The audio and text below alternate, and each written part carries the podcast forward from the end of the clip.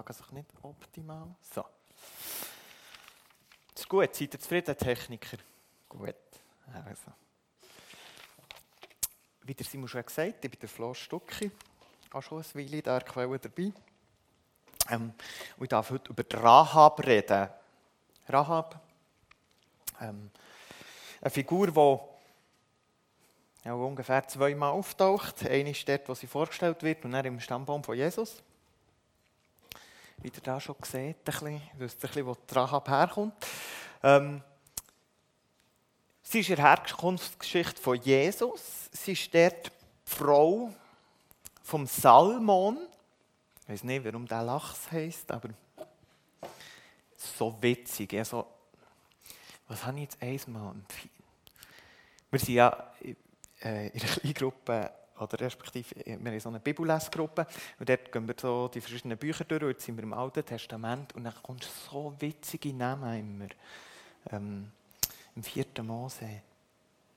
Ähm, Gamli, Gamliel, der Gamliel. Und ich denke, das ist doch, äh, mein, mein Bruder, ähm, die bekommen jetzt das Kind und meine Schwester bekommt jetzt das Kind. Und dann habe ich gesagt, tu doch Gamliel. Als Kind ist es vielleicht ein bisschen gewählt, aber im, im Teenageralter ist das ganz sicher ein guter Name. Der Gamliel. Und biblisch ist er auch. Also, item, sorry für das Abschweifen. Ähm, Rahab. Die Frau vom Salomon und die Mutter vom, weiss das jemand? Nein. Der Boas. Der Boas war nicht der Mann von Ruth. Und der Boas, wissen wir von der Geschichte von Ruth, ist recht ein wohlhabender, gut betuchter, sehr ehrenwerter Mann gewesen. Und es ist einfach ein die Frage für mich, wie eine kananitische Prostituierte zur Mutter wird von einem angesehenen israelitischen reichen Mann. Das heisst, der Salmon, der der Rahab hat geheiratet, hat auch schon ziemlich sicher viel Vermögen gehabt, hat, äh, ist, ist sicher gut angesehen im Volk Israel. Und er hat eine kananitische Prostituierte geheiratet, ähm, die schlussendlich auch im Stammbaum von Jesus ist gelandet. Ähm, ich finde, das ist eine spannende Grundlage, für darauf aufzubauen. Ich möchte zuerst mal beten. Jesus, danke vielmals, dürfen wir heute hier sein. Komm du mit deinem liebenden Segen und öffne unsere Herzen und unsere Köpfe, dass du kannst zu uns reden das, was du uns sagen Amen. Also unsere Serie, wo wir drin sind, ist Plan B. Ähm, und ich habe mich mega gefreut, darf ich zu dieser Serie äh, eine Predigt halten, weil ich bin der Meister vom Plan B oder C oder D oder E oder F oder G. Meine Frau hat einmal gesagt, was kommt eigentlich nach dem Plan Z? Und dann habe ich gesagt, dann fangen wir mit dem griechischen Alphabet an. Vor zehn Jahren, ja, ich sehe ein bisschen jünger aus, als ich bin. Vor zehn Jahren habe ich gedacht, dass ich mit 30 eine Familie hätte, ähm, dass ich ein angesehener Pastor irgendwo bin, irgendwo in einem urbanen Gebiet lebe und die Kirchenwelt am Revolutionieren bin. Äh, ich habe zwei Hunde, wohne auf dem Land, mache meine dritte Ausbildung. Und auch noch das Gefühl, dass die Kirchenwelt mega revolutioniert muss werden. Ich bin recht zufrieden, wie es ist. Und ich bin sehr glücklich mit meinem Leben. Ich hätte es mir nicht besser auswählen können, als dass es ist gekommen. Eigentlich ist nur meine Frau, die Ladina, noch Plan an. Und da bin ich natürlich auch froh, ist das so geblieben. Aber jetzt zur Rahab. Ich lese euch die Geschichte vorlesen und nachher gehen wir ein bisschen tiefer rein. Josua entsandte heimlich zwei Spione aus dem israelitischen Lager in Schittim. Er wies sie an, erkundet das Land, vor allem die Gegend um Jericho. Die beiden Männer brachen auf und kamen in das Haus einer Prostituierten namens Rahab. Dort blieben sie über Nacht. Doch jemand hatte dem König von Jericho zugetragen, heute Nacht sind israelitische Männer gekommen, um das Land auszuspionieren. Deshalb ließ der König von Jericho Rahab sagen, schick die Männer heraus, die in, deinem Haus in dein Haus gekommen sind. Sie wurden gesandt, um das Land auszuspionieren. Rahab, die die beiden Männer versteckt hatte, entgegnete, die Männer waren tatsächlich hier. Aber ich wusste nicht, woher sie kamen. Sie haben die Stadt bei Einbruch der Dunkelheit, kurz bevor die Stadttore geschlossen wurden, wieder verlassen und ich weiß nicht, wohin sie gegangen sind. Wenn ihr euch beeilt, holt ihr sie vielleicht noch ein. Sie hatte die beiden aber auf, dem Dach des Hauses, auf das Dach des Hauses gebracht und unter einigen Flachsbündeln versteckt, die dort aufgeschichtet waren. Da suchten die Männer des Königs die Straße ab, die zu den flachen Jordan, Jordanübergängen führte. Gleich nachdem sie die Stadt verlassen hatten, wurden die Tore geschlossen. Bevor die Kundschafter sich in dieser Nacht schlafen legten, stieg Rahab noch einmal auf das Dach, um mit ihnen zu reden. Ich weiß, dass der Herr euch dieses Land gegeben hat, sagte sie zu ihnen. Wir haben alle große Angst vor euch, die Leute fürchten sich entsetzlich. Denn wir haben gehört, wie der Herr euch trockenen Fußes durch das Rote Meer gebracht hat, als ihr aus Ägypten auszogt. Wir wissen auch, was ihr mit Sihon und Og, den beiden Amoriterkönigen jenseits des Jordans, angetan habt, deren Völker ihr völlig vernichtet habt. Als wir das hörten, ängstigten wir uns schrecklich. Keiner hat noch den Mut zu kämpfen. Denn der Herr, euer Gott, ist der Gott oben im Himmel und unten auf der Erde. Nun schwört mir bei, bei, dem Herrn, dass ihr mich und meine Familie verschonen werdet, weil ich euch geholfen habe. Gebt mir ein Pfand, dass ihr mich am Leben lasst, und ebenso meine Eltern und Geschwister sowie deren Familie. Wir bieten euch unser eigenes Leben als Pfand für eure Sicherheit, erklärten die Männer. Wenn ihr uns nicht verratet, werden wir unser Versprechen halten und euch verschonen wenn der Herr uns das Land gibt. Darauf ließ Rahab die beiden an einem Seil durch das Fenster hinab. Ihr Haus war nämlich in die Stadtmauer gebaut. Geht ins Bergland, riet sie ihnen, damit ihr nicht gefasst werdet. Versteckt euch dort drei Tage lang, bis die Männer, die euch verfolgen, in die Stadt zurückgekehrt sind und zieht dann weiter.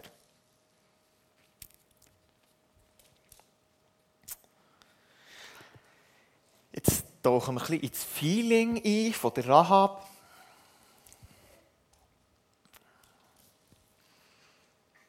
Sie war eine Prostituierte in Jericho, bei den Kananiter. Sie hat in der Stadtmauer gelebt. Also der Ort, wo die Feinde als erstes angreifen und zuschlagen. Suboptimal. Sie hat wortwörtlich am Rand der Gesellschaft gelebt. Am äußersten Rand der Gesellschaft. Und das ist für mich immer eine interessante Frage, was hat Menschen dorthin gebracht? Also ich sage jetzt mal, die hat nachher noch geheiratet, sie hat noch, sie hat noch Kinder bekommen. So. Die war sehr wahrscheinlich relativ jung. Gewesen.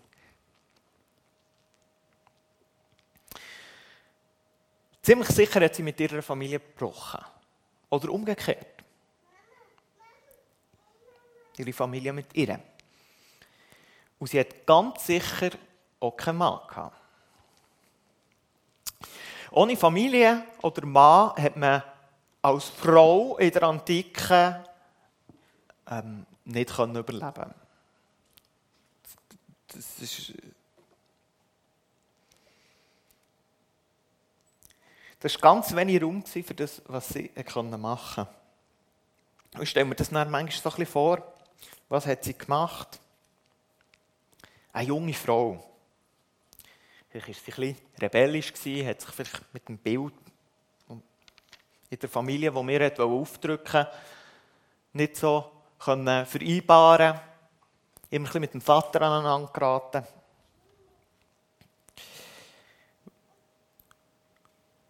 Schwer anpassen und irgendwann hat es dem Vater den Nuki rausgejagt und er hat sie aus dem Haus geschickt. Kein Problem für den Vater, es war nur ein Mädchen. Wer, interessi also, wer interessiert ich meine, meine Frau hat noch drei andere, vier andere Mädchen bekommen. Meine zweite Frau auch. Dann brauche ich da die, die, das bockige Girlie nicht. Ist mit 13, 14, 15 zum Haus ausgeschossen worden.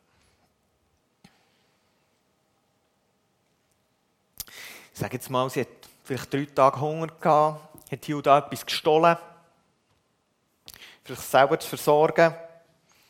Hat aber schlussendlich mega Angst gehabt, auch vor der, vor der drakonischen Strafe. Sie wusste, wenn ich verwünscht werde, dann muss ich vielleicht meine Hang lassen oder mit dem Leben bezahlen oder einfach so.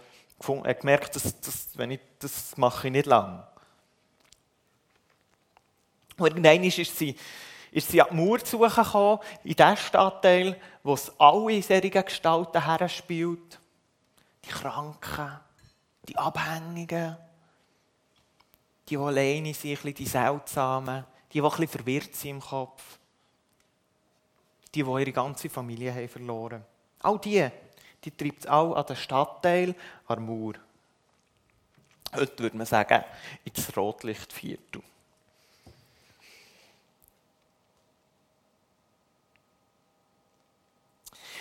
Und sie lernt sich zu verkaufen. Sie lernt sich so gut zu verkaufen, dass sie eine Wohnung in der Stadtmauer vermag. Dass sie nicht mehr irgendwo muss sich etwas erbetteln oder irgendwo im, auf einem Hinterhof muss ihre Dienste anbieten, sondern sie leistet sich eine Wohnung in der Stadtmauer. Die Geschichte so ist natürlich rein fantasiert von mir. Das steht nicht so in der Bibel. Aber es hilft manchmal, sich in die Situation hineinzuversetzen. Wie kommt ein Mädchen dazu, Prostituierte zu werden in der Antike? Relativ schlechte Idee, relativ schlechter Weg, heute auch. Aber oft sind es, recht unwiderrufliche Schicksalsschläge, die, die, die nicht vorauszusehen sind.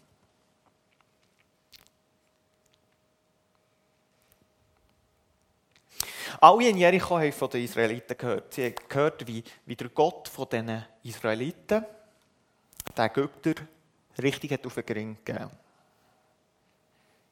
Und sie haben Angst gehabt. Auch Rahab, die hat natürlich besonders Angst gehabt, weil sie hat ihre Wohnung in der Stadtmauer gehabt.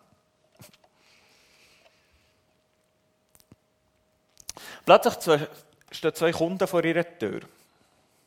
Sie merkt, die sind nicht von hier. Und da frage ich mich ja schon ein bisschen grundsätzlich. Ähm, sie sind nicht so James Bond.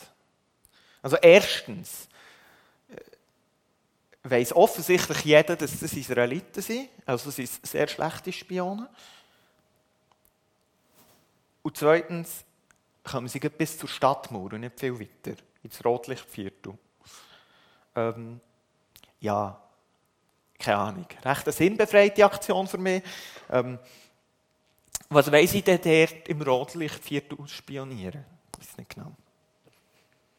Ich nehme jetzt nicht an, dass sie einen Abstecher haben machen und noch ein bisschen feiern, sondern ich nehme an, dass die irgendwie durch die Stadt dort sind gekommen und haben schon gemerkt, shit, wir kennen uns und dann sind sie abgehauen irgendwie am Mauer entlang und, und schlussendlich bei dieser Rahab gelandet.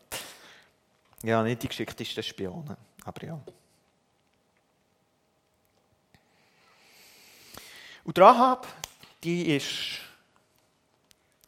die hat gelernt vom Leben. Sie gewusst, wenn ich nicht zu mir schaue, dann schaut niemand.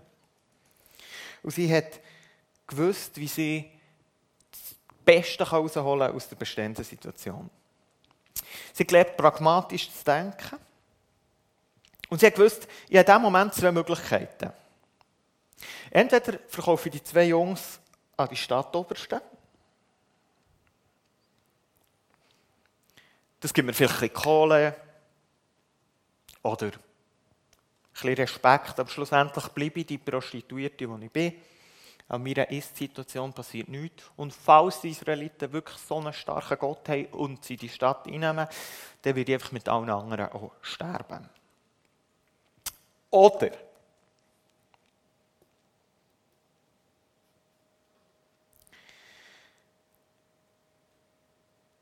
ich verstecke die zwei Jungs und bringe sie raus und versuche, einen Deal auszuhandeln. Sie hat sie zuerst versteckt und dann den Deal ausgehandelt. Das ist ja auch, auch spannend. Ähm, es ist wie sagen wir das, der Teufel der Belzebub. Irgendwie, weißt welches, wenn sie sie nicht verraten und verwünscht wird, dann wird sie ganz sicher sterben. Wenn sie sie verraten und die Israeliten die Stadt einnehmen, wird sie ganz sicher sterben. Also, versteht ihr, wo, wo würdet ihr jetzt Priorität setzen? Und sie können, sie hatten die Möglichkeit gehabt, ähm, ich riskiere mein Leben und es gut kommt, dann behalte ich mein Leben, wie es ist, als Prostituierte und verrate die Jungs. Oder ich riskiere mein Leben und habe dann die Möglichkeit, im Volk Israel ein neues Leben aufzubauen. Ich kann alles Alte hinter mir lassen, aber ich muss auch alles Alte hinter mir lassen. Alle Freunde, alles Ding. Die Familie hat sie gesehen, dort sie mitnehmen, aber so, der. Versteht ihr? Und dann sagt man, das ist eine All-In-Entscheidung. Das ist äh, ein Begriff aus dem Poker, für die, die gerne Poker spielen. Das ist äh, ohne ein Glücksspiel, aber das vor allem, hat vor allem mit Wahrscheinlichkeit zu tun. Wahrscheinlichkeitsrechnung ist extrem spannend. Wie wahrscheinlich ist, dass etwas passiert? Für die, die es nicht so kennen, möchte ich es ganz kurz erklären. Ähm, meistens wird Texas Hold'em gespielt. Texas Hold'em heisst, die, die Leute, die habt ihr sicher auch schon gesehen, hocken so um einen Tisch und jeder bekommt zwei Karten. Und die zwei Karten, die sieht nur er. Und es sind so Jokerkarten, also zwei bis Ass. Dann wird in der Mitte werden dann schlussendlich fünf Karten aufgedeckt. Und mit diesen zwei Karten, die wir Hang hat, plus mit diesen fünf Karten in der Mitte, hat man, kann man, darf man fünf Karten bilden. Und wenn es die höchste Kombination gibt, dann gewinnt man. Grundsätzlich ist es so, man bekommt die zwei Karten und es sind in der Mitte noch keine Karte aufdeckt. Und dann kann man anfangen bieten und kann sagen, und, gute Pokerspieler können sich sehr gut ausrechnen. Anhand von dem, was sie in der Hand haben, ist die Wahrscheinlichkeit so und so hoch, dass sie wieder gewinnen. Aber das ist immer auch ein Risiko. Und er wird geboten und dann werden die ersten drei Karten aufgedeckt. Und dann sieht man, wie hoch ist jetzt die Wahrscheinlichkeit, dass ich ein höchstes Blatt habe. Und dann biete ich oder gehe raus. Wenn ich rausgehe, verliere ich alles, was ich schon gegeben habe, aber ich kann nicht mehr verlieren. Und so ist das sehr ein taktisches Spiel. Ich habe mal da ich habe mal ein Video mitgebracht aus einem sehr professionellen Spiel. Es ist ohne Ton, ich erkläre bisschen erklären. Ähm, der Guzur, der Ober, das ist äh, der Weiss da.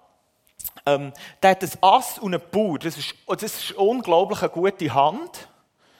Ähm, und der andere hat nur ein 8 und ein 6, aber die sind beide von Schaufeln. Und der mit der Schaufel, wenn man fünf Schaufeln hat, ist es Flasch mit denen in der Mitte. Und ein Flasch ist eines der höchsten. Aber das ist sehr riskant. Wie, wie hoch ist die Wahrscheinlichkeit, dass jetzt drei Schaufeln kommen? Der andere hat ein Ass und einen Bauer. Das ist eine sehr hohe Wahrscheinlichkeit. Und ihr seht unten, jetzt gehen sie beide all in. 1,1 Millionen, gell? wir reden nicht über äh, Pappenstiel. 1,1 Millionen im Pot. Jetzt ist es, der Ober hat, also der Weiss hat 60% und er, der Asiat, hat 40%. Gewinnchancen. Und jetzt werden, wenn sie All-In hatten, zeigen beide ihre Karten und nachher werden Schritt für Schritt Karten ausgelegt. Weil All-In heisst, ich gebe alles rein und nachher wird nicht mehr geboten, sondern nachher wird gespielt. Und jetzt werden die ersten Pot 2,6 Millionen. Ähm, und jetzt werden die ersten drei Karten dann aufgedeckt. Genau. Zack. Und was gibt es? Ein Ass und ein Bauer. Äh, und ein Bauer. Das heisst, der, der White Boy, der, ich kann es wirklich nicht sagen, der ähm, hat Doppelass, Doppelbauer. Also das Doppelpärli, das ist Ja. Und das Topoas ist das beste Pärchen. Die Wahrscheinlichkeit, dass er gewinnt, ist 70 Prozent. Aber wir sehen, es liegen zwei Schaufeln. Und jetzt kommt die dritte Schaufel. Das heisst, jetzt hat der Lou ein Flasch. Das ist höher. Und jetzt kommt, wenn jetzt ein Ass kommt oder ein Bauer, der hat der andere ein Full House, dann gewinnt der andere wieder. Also es ist wirklich so, und es kommt ein 9 im River, das heisst, der Lou hat gewonnen, 2,6 Millionen, und sonst wäre er rausgefallen. Der hat alles sein Geld reingegeben und sonst wäre er rausgefallen. Das ist jetzt ein bisschen schnell gegangen. Ich weiss, ein kleiner Crashkurs in Ding. Du kannst mir sonst die nächste Folie noch geben. Irgendwie, ja, genau. Ähm, sonst dürft ihr gerne nachher noch zu mir kommen. Ich kann euch das noch einmal in aller Ruhe erklären. Der Punkt ist, was der Lou hat gemacht. Der hat das ist ein Turnier. Um ein Turnier spielt man meistens mit verschiedenen Gegnern gegen verschiedene Gegner immer eine Runde weiter. Und er hat gesagt, ich habe noch 1,1 Millionen, die anderen haben mehr gehabt. Ich gebe alles, was ich habe, gebe in die Mitte. Und entweder gehe ich aus diesem Turnier und verliere die 1,1 Millionen oder ich gewinne. Und er hat das mit einem Blatt gemacht, mit einem eigentlich sehr riskanten Blatt, oder? Simon tut mir da bestätigen. Mit zwei Schaufeln.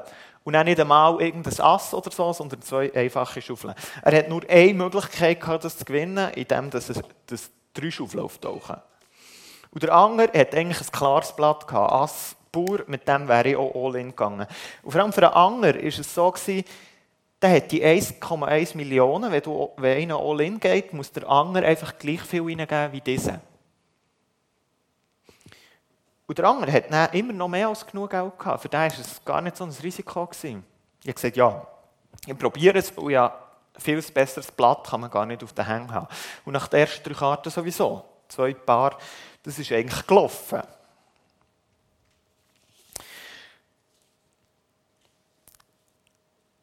Und der All-In-Begriff finde ich so passend. Und du setzt alles auf die, auf die zwei Karten, die du in, deinem Finger, in deinen Fingern hast. Alles.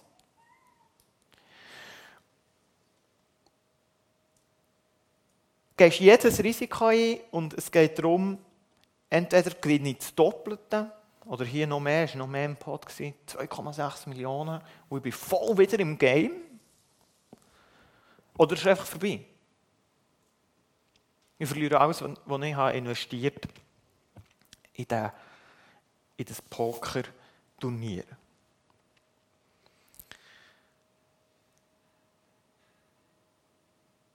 Und es ist mega spannend, wie existenziell der, der, der Entscheid von der Rahab war.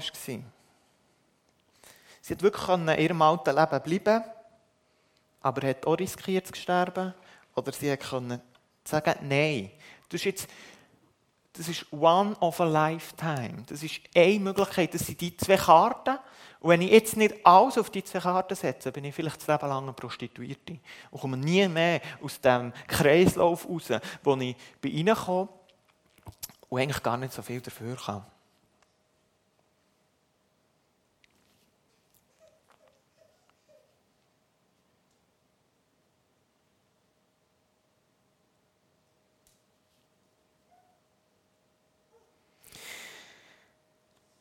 Das erinnert mich an einen Ausspruch von Jesus, der uns immer ein komisch berührt, auch völlig zu Recht. Weil es sehr drastisch ist. Wer sein Leben erhalten will, der wird es verlieren. Aber wer sein Leben in meinem Namen verliert, der wird es gewinnen. Ich glaube, genau das ist gemeint. Plan B bedeutet manchmal schon, ähm, alles auf eine Karte zu setzen oder auf zwei Karten. Wir können Angst haben vor dem Neuen, vor dem Risiko. Oder wir können das Risiko eingehen und alles gewinnen.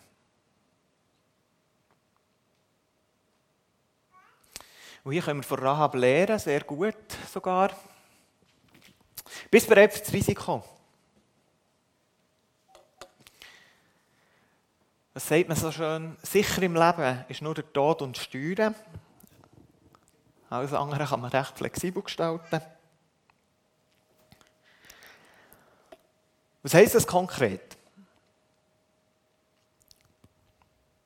Es kann heissen, sich beruflich neu zu orientieren, weil man merkt, man, man, man fühlt sich nicht wohl. In dem bin ich es Genie, da könnt ihr schon fragen. Es ist wirklich, ja, egal. Es kann heissen, endlich mit der Familie Frieden zu schließen. Es kann heissen, endlich seine psychischen Probleme anzugehen in eine Therapie zu gehen. Aber es kann auch heissen, zu heiraten zum Beispiel. Verantwortung zu übernehmen. Sich festzulegen. Möchte euch Mut zusprechen, das Risiko einzugehen. Und es ist mir absolut klar, dass das sehr eine dünne Linie zwischen Leichtsinn und Risiko ist. Ähm, absolut ein fiktives Beispiel, aber etwas, das man in der Gesellschaft die sieht. Ihr müsst nicht das Gefühl haben, ihr müsst noch mit 45 äh, selber verwirklichen und das selber verwirklichen heisst, ähm, ihr verliert eure Familie, nehmt eine Frau, die 20 Jahre jünger ist und und kaufen noch einen Porsche. Umgekehrt, ich habe Frauen gesehen, die das machen. Das ist nicht, äh, das. Ist nicht das.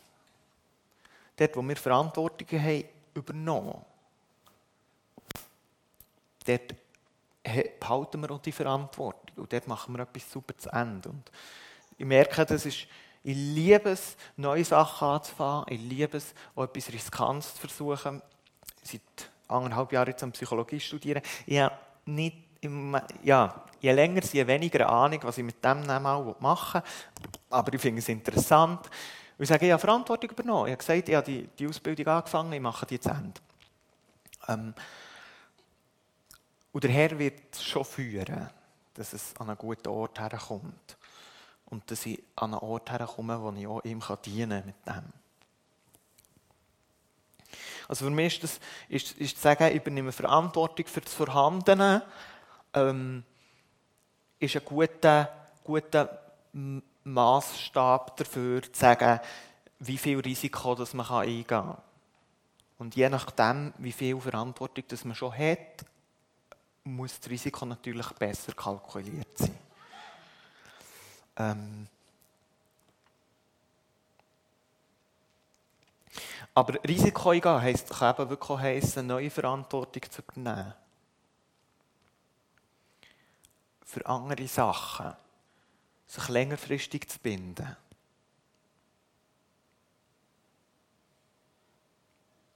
Es geht darum,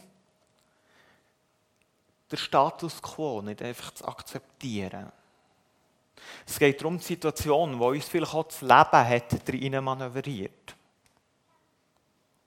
Vielleicht nicht einmal wir selber, wie bei Rahab. Vielleicht hat das Leben uns in eine Situation manövriert. Und es geht darum, den Status quo müsst ihr nicht akzeptieren. Der Möglichkeit, ihr habt die Möglichkeit, etwas zu ändern.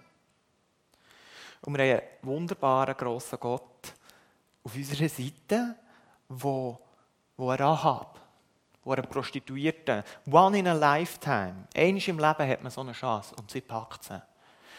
Und Gott kommt nicht mit dem Engel Gabriel und sagt, hey Rahab, mach das, sondern, sondern Gott gibt dir die Möglichkeit und Rahab hat gesagt, ich habe den Mut, den Weg zu gehen, in ein anderes Volk, eine andere Existenz aufzubauen. Und sie darf, und sie, sie, sie ist voll gesegnet worden und durfte teilhaben an, an Gottes Volk.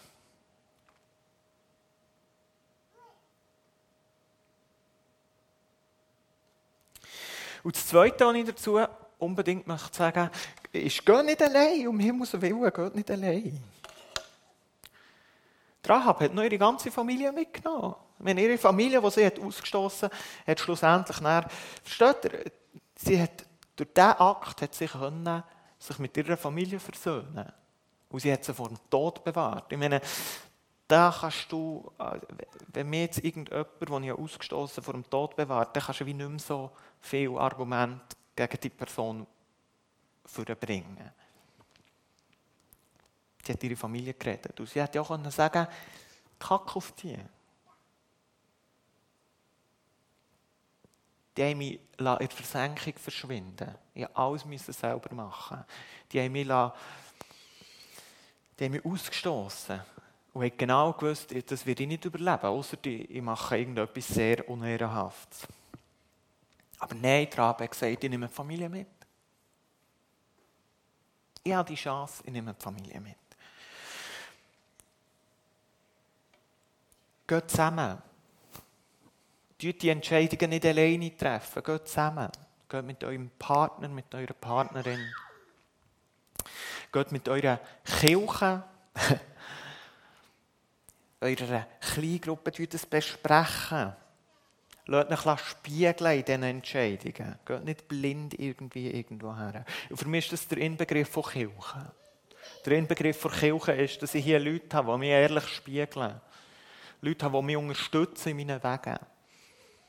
Auch witzig, die Leute, die ich, die ich nach um mich herum habe, hier, die, die, die, die sind gar nicht mehr verwundert, wenn ich wieder irgendeinen neuen Weg einschlage. Sie sind mehr verwundert, wenn ich, wenn ich, wenn ich mal nicht etwas Neues habe.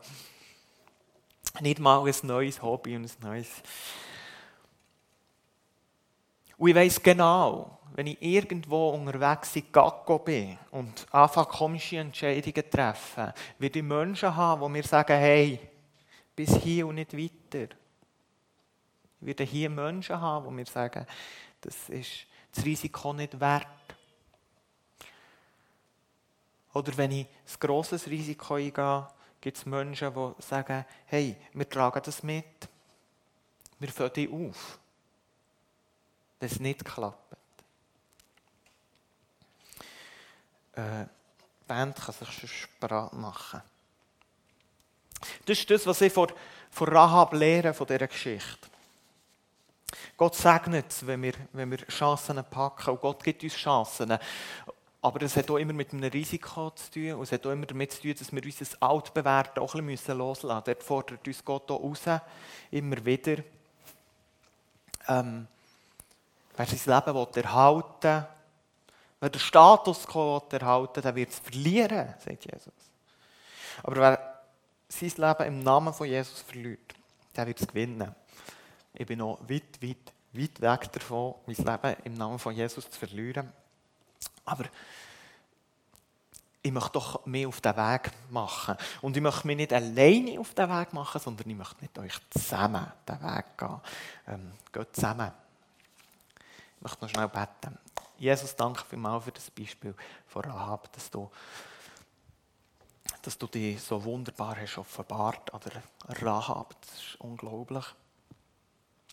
Ähm, dass du jedem Mensch immer wieder eine Chance gibst, egal wo er steht im Leben. Danke vielmals. Und gib uns den Mut, ähm, Risiken einzugehen. Gib uns den Verstand und Klarheit darüber, was das soll sein, dass wir nicht leichtsinnig sind, Jesus. Und schenkt durch die Heilige Geist die heilige Gemeinschaft von Kirche, die uns dort unterstützt und mitträgt und auch reflektiert in dem. Danke, Jesus, dürfen wir unter deinem Schirm sein und unter deinem Schirm mutige Entscheidungen treffen. Amen.